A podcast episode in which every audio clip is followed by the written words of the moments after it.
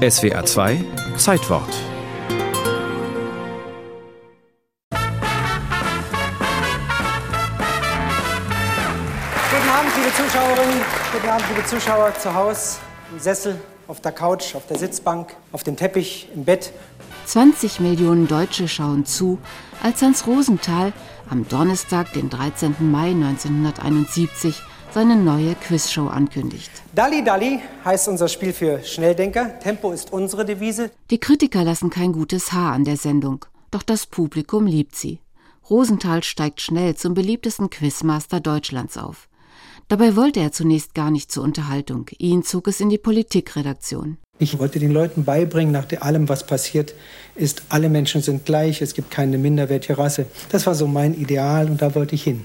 Als Kind jüdischer Eltern musste er im Dritten Reich Ausgrenzung und Verfolgung erleben. Sein Vater und seine Mutter starben kurz hintereinander, sodass Hans und sein kleiner Bruder in ein Waisenhaus kamen.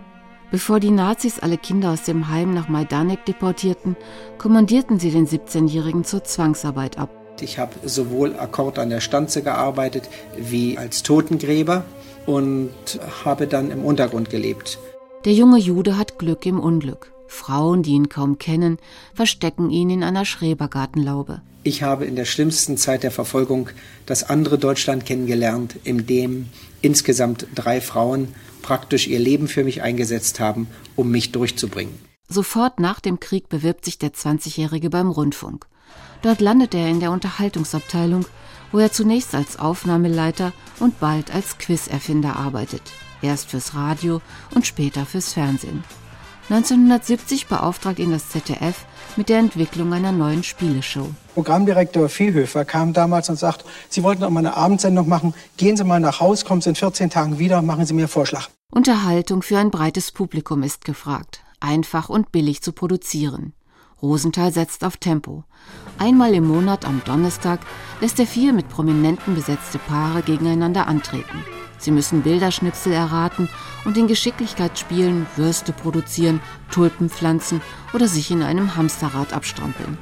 Außerdem gilt es, unter Zeitdruck möglichst viele Antworten zu finden. 15 Sekunden Zeit für alle außereuropäischen Länder, die Ihnen einfallen. Dali, Dali. Ecuador, Mexiko, Japan, Uruguay, China, USA. Zu den Promis gesellen sich Kandidaten aus dem Publikum. Rosenthal stellt sie nie bloß selbst wenn sie Wissenslücken offenbaren, die für ihn unerträglich sein müssen. Jerusalem ist eine heilige Stadt für drei Religionen. Für welche drei? Islam, Christen Ja? und Muslim, ne? Nee, Islam ist ja Muslim. Äh, Katholiken, ja. Nee, die sind ja auch für mich Christen. Wissen Sie die dritte Religion? Müsste ich raten. Griechisch-orthodox? Nee, das ist auch. Juden haben da auch noch die Religion, ne? Der Kampf gegen Vorurteile bleibt sein großes Thema und er engagiert sich auch in zahlreichen jüdischen Organisationen. Dass er Publikumspreise wie die Goldene Kamera bekommt, freut ihn besonders. Weil ich damit auch zeigen konnte, wenn der Antisemitismus in Deutschland noch so stark wäre, könnte ein Rosenthal in öffentlichen Abstimmungen nicht gewinnen. 15 Jahre lang moderiert Rosenthal Dalli Dalli.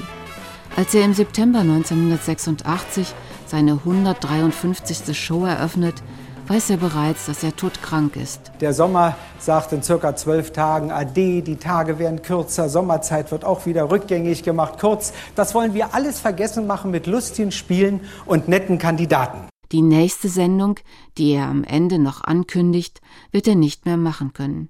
Fünf Monate später stirbt Hans Rosenthal an Magenkrebs im Alter von 61 Jahren.